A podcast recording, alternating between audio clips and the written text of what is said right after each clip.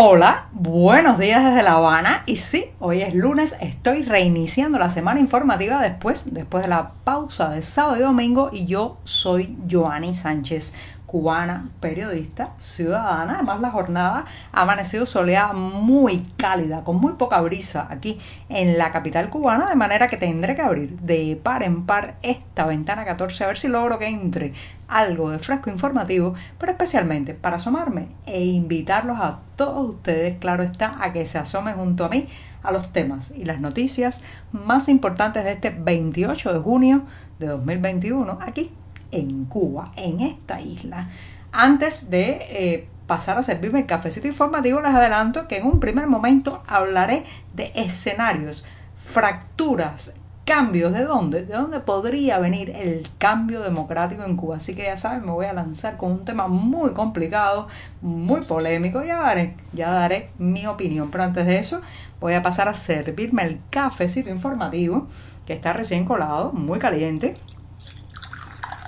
acabado de salir de la cafetera, así que lo pongo en la taza, lo dejo refrescarse unos breves minutos o segundos y mientras tanto les comento los titulares del día. Ya les adelantaba que iba a lanzarme en un primer momento con un tema sobre el que todos tenemos una opinión y mucha, mucha pasión. Y se trata de la fractura en la cúpula cubana. ¿Es posible? ¿Se avisora algo así? También en un segundo momento el arresto del artista Hamlet La Bastida está causando una honda indignación en los sectores de activistas y también de creadores independientes en esta isla y también, también en organizaciones internacionales. Ya les daré los detalles. Por otro lado, malas noticias. Este verano volverán los largos apagones o cortes eléctricos, así lo ha dicho la Unión Eléctrica de Cuba. Y por último, recomendarles una exposición si está en Florida, ya saben, no se lo pierda. Sorolla llega al sur de la Florida con sus luces y su mar. Así que para disfrutar a este pintor español, ya sabe, le daré los detalles de cómo y dónde encontrarlo. Pero antes eh, de ya pasar a la información y a las noticias, voy a revolver para tomarme el cafecito informativo, que como les dije, está recién colado, breve, que hay que ahorrar, un poco mezclado. Ya saben que hay que estirar el café todo lo que se pueda, pero eso sí, caliente, amargo, sin una gota de azúcar y siempre, siempre necesario.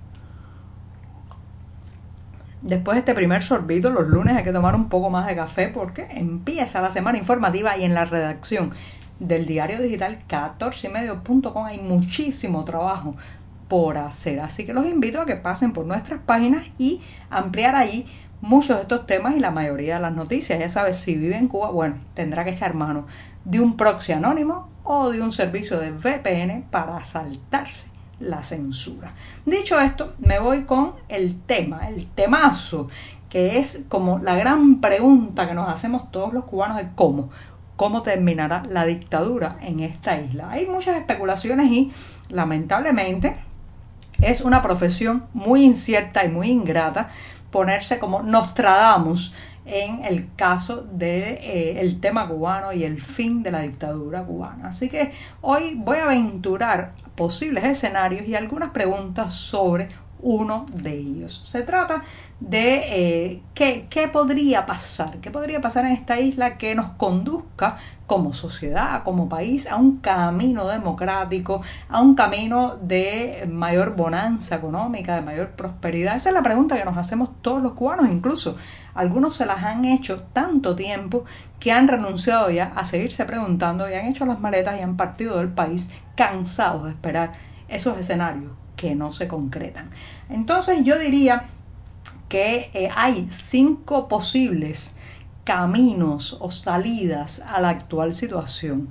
Una de ellas, claro está, es el estallido social, ese que tanto hemos eh, pensado bucólicamente rememorado en nuestras mentes de la gente saliendo a la calle, haciéndose con el poder del cuadra a cuadra, de, de, la cotidianidad y derrumbando, derrumbando el sistema desde abajo. Ese, bueno, con banderitas, himnos, mucha pasión popular, lo hemos pensado a lo largo de nuestra vida muchísimos cubanos y es uno de los posibles escenarios. No diré qué porcentaje tiene de lograrse, pero ya verán, ya verán a dónde voy con esto. En un segundo momento, la intervención extranjera, esa que casi nadie quiere, pero podría estar concatenada, vinculada a un estallido social. En tanto, la sociedad se fractura, se genera algún tipo de caos en las calles o a nivel, a nivel interno podría generar esto una intervención extranjera de corte eh, de, para neutralizar una situación humanitaria o de gravedad. Bueno, esa, esa, de ese miedo echa muchas veces mano el oficialismo cubano para atemorizarnos en el cambio, de que va a venir una potencia extranjera, de que van a venir fuerzas de fuera para forzar la situación en Cuba. Así que el segundo escenario podría ser ese, la intervención.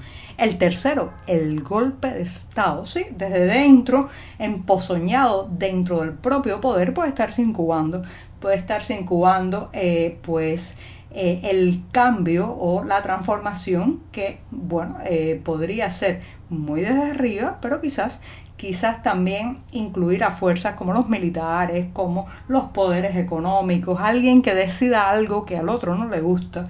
Y como ya saben que vivimos en un país donde hay un poder tan vertical, esto tiende a pasar en este tipo de estructura. Por también, bueno, las reformas o las fracturas desde arriba ya sería el cuarto escenario. Lo voy repasando eh, para que sepan cuál es cuál. Uno, estallido social. Dos, intervención extranjera. Tres, golpe de Estado. Cuatro, reformas o fracturas desde arriba. Señoras y señores, no nos engañemos. Cuando se reúnen tres cubanos hay 15 opiniones diferentes. ¿Por qué ellos tendrían que ser tan monolíticos allá arriba? Claro que hay tendencias y diferencias. Y esas tendencias, esas posiciones pueden ahondarse tanto, tanto que lleguen a generar una fractura que podría aprovechar la sociedad civil, los grupos opositores, los grupos disidentes. Y por último, la más quimérica de las opciones. La, vaya, la he puesto aquí porque eh, toda tesis eh, tiene que llevar incluso hipótesis rocambolescas. Y es que ellos logren pues darnos prosperidad y libertad a los cubanos con los manuales y el camino oficial que han determinado. No se lo creen, ¿verdad? Bueno, yo tampoco, pero lo pongo aquí porque hay que hacer también de abogado del diablo. Bueno, de estas cinco opciones que reitero, estallido social, intervención extranjera, golpe de Estado, reformas o fracturas desde la propia cúpula y, bueno, que cumplan los pronósticos oficiales y tengamos una isla nadando en un, mar, un mar perdón, de felicidad y prosperidad. Bueno, de esos cinco yo diría que ahora mismo la que podría encaminarnos más a un cambio en Cuba son las reformas o fracturas desde arriba. Hay tendencias. Y ahora hay dos puntos que pueden ser los puntos de mayor fricción. Economía y represión. Sí, ahí arriba tiene que haber personas, señoras y señores, porque son seres humanos. Y todos los seres humanos somos así.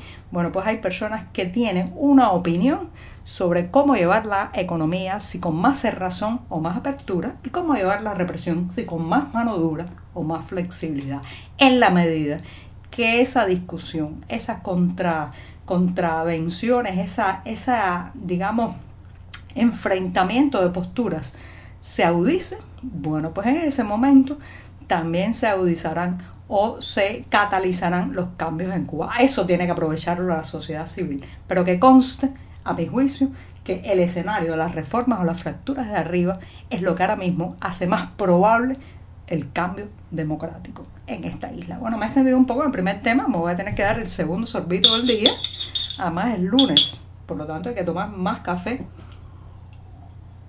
del habitual y me voy con otra cuestión que tiene que ver con la represión. Recuerden que en el tema anterior le decía que economía y represión están ahora mismo en el candelero, en el punto de mira. Bueno, la represión no cesa. Lamentablemente, cada día conocemos un caso nuevo de represión, de violación de los derechos. Y este ha sido muy triste porque se trata de un artista, un creador, una persona que usa la imagen, la palabra, el hecho artístico como forma de expresión y es el artista cubano Hamlet La Bastida, que se encuentra detenido nada más y nada menos que en el temido cuartel de la seguridad del Estado en La Habana, sí, ese mismo, Villa Marista. Nada más que pronunciar esas dos palabras, a la mayoría de los cubanos se nos paran los pelos de punta porque es un lugar eh, tremebundo donde muelen, muelen literalmente a la persona. Y este artista, Hamlet La Bastida, reitero, está bajo un proceso de investigación según le han informado las autoridades a sus familiares. Él acababa de regresar de Alemania el pasado 21 de junio tras terminar una residencia cultural artística en ese país europeo y eh, bueno, pasó a un centro de aislamiento, estuvo allí eh,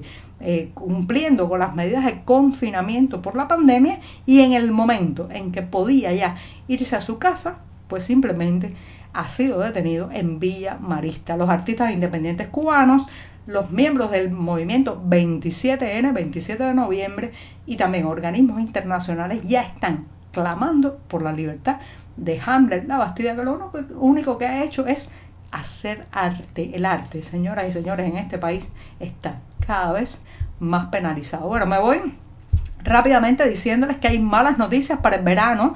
Búsquese su abanico, eh, porque el tema es que eh, la Unión Eléctrica de Cuba ya ha dicho que lamentablemente el tema de la energía, el suministro energético no levanta cabeza en esta isla y eh, bueno pues hay cambios y suspensiones de servicios que afectarán este verano con largas horas de apagón o corte eléctrico a muchas familias. Esto se dice así y parece muy simple, pero aquí hay muchos dramas, muchos dramas. El niño que no se logra dormir por el calor, la madre que no puede cocinar los alimentos porque solo tiene una hornilla eléctrica, la persona que se tiene que ir sin desayunar al trabajo porque no puede simplemente generar o cocinar el pequeño desayuno que tiene que llevarse, en fin, estos son dramas y dramas y dramas que se acumulan cuando se corta la luz o se corta la electricidad. Así que prepárense porque este verano, este verano cada vez me recuerda más al verano de 1994, sí, ese mismo, con el estallido de la crisis de los balseros. Bueno, me voy rápidamente recomendándoles si usted está en el sur de Florida, justamente en West Palm Beach, bueno, pues tendrá un gustazo para los ojos, un gustazo para la retina, porque tres obras memorables del pintor español Joaquín Sorolla ya lo conocen, es el gran maestro de la luz y del mar, se están exhibiendo en un museo de West Palm Beach. Los detalles están en la cartelera del diario digital 14 y medio con esto, con esto me despido esta mañana que será solo martes. Todavía la semana estará dando sus primeros pasos informativos. Muchas gracias.